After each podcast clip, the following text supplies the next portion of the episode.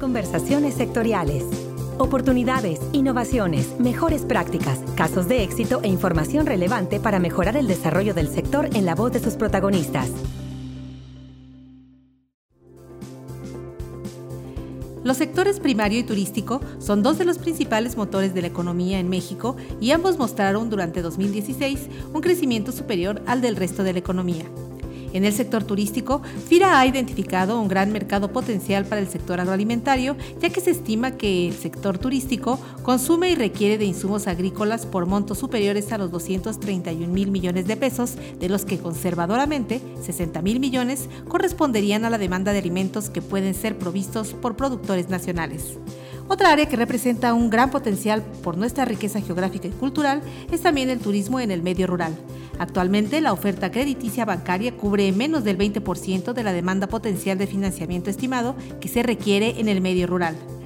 Es por ello que para atender la demanda de financiamiento del turismo rural y la proveeduría de alimentos nacionales en la cadena de valor turística, los secretarios de Hacienda y de Turismo anunciaron el pasado 26 de junio en la Ciudad de México el lanzamiento de dos productos y servicios especializados que implementará FIRA para atender en el marco normativo de su programa las necesidades de crédito de este sector turístico.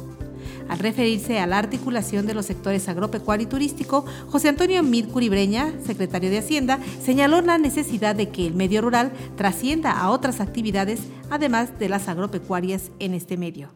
Teníamos que trascender lo estrictamente agropecuario para impulsar muchas otras actividades en el medio rural que fueran exitosas. Un medio rural que exige manufacturas, un medio rural que exige servicios, un medio rural que es el principal destino en muchas ocasiones del turismo. Pero ha tomado tiempo, vayamos entendiendo cómo se le presta a la actividad no agropecuaria en el medio rural para efectos de que se siembre maíz, trigo, sorgo, articular bien la cadena de valor en materia de los ingenios azucareros, son muy exitosos en encontrar maneras de estimular y de rescatar la producción de algodón, pero entender que en el medio rural también hay comercio, también hay servicios y también hay turismo, implica aprender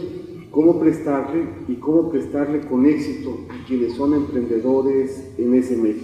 Y lo que estamos ahora es poniendo énfasis en el círculo virtuoso entre el sector financiero, el sector agropecuario y la posibilidad que tiene el sector agropecuario de anclar y de diversificar su crecimiento para hacerlo también en el medio rural. Invitado a participar en representación de la banca comercial en México, el presidente de la Asociación de Bancos de México, Marcos Martínez Gavica, mencionó las oportunidades comerciales que se abren en la atención especializada que dará FIRA al turismo a través de dos estrategias. Escuchamos al presidente de la Asociación de Bancos de México. Los bancos en México, junto con la banca de desarrollo, buscaremos vías innovadoras para impulsar a los empresarios turísticos rurales y a los sectores que en forma local dependen de ellos. Quiero detenerme un momento para mencionar los nuevos programas del Gobierno federal a través de FIRA. En primer lugar, destaca el crédito Orgullo Rural, con el fin de apoyar hoteles, restaurantes y actividades turísticas en comunidades rurales, mejorando la infraestructura ya existente y enriqueciendo la oferta con nuevos establecimientos y mayor equipamiento, así como la consolidación de una oferta turística para los pueblos mágicos. En segundo lugar, el nuevo financiamiento del campo al plato, apoyará empresas del ramo de servicios alimenticios como proveedores de alimentos para la industria turística a nivel nacional, mejorando sus instalaciones, el equipo de transporte o la compra de materia prima. Por su parte, el secretario de Turismo, Enrique de la Madrid, expresó a FIRA su reconocimiento por impulsar estas dos iniciativas que complementan la oferta financiera de la banca de desarrollo en el sector turístico del país.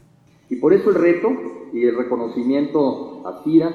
nosotros nos sentimos muy agradecidos y sobre todo muy motivados por complementar algo que ya ha venido ocurriendo con la banca de desarrollo. Y ahora estamos precisamente anunciando este programa que trae también a FIRA para seguir trabajando la banca de desarrollo y la banca comercial alrededor de este importantísimo sector. Y lograr esto que el presidente nos ha pedido, de no solamente hacer del turismo uno de los principales motores de la economía,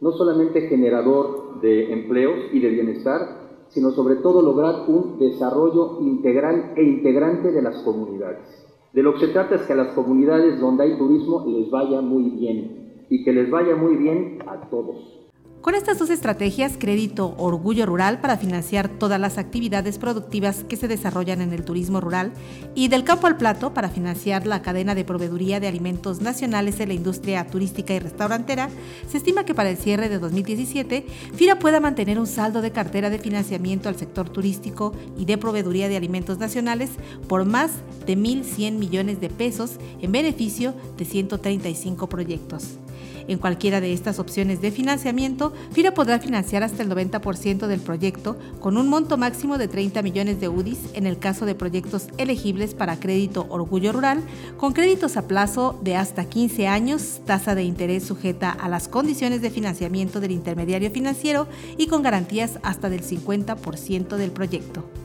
Para conversaciones sectoriales de salud a Cecilia Arista y les invito a compartir sus comentarios y sugerencias sobre este podcast a la cuenta de correo carista.fira.gov.mx. Hasta la próxima conversación.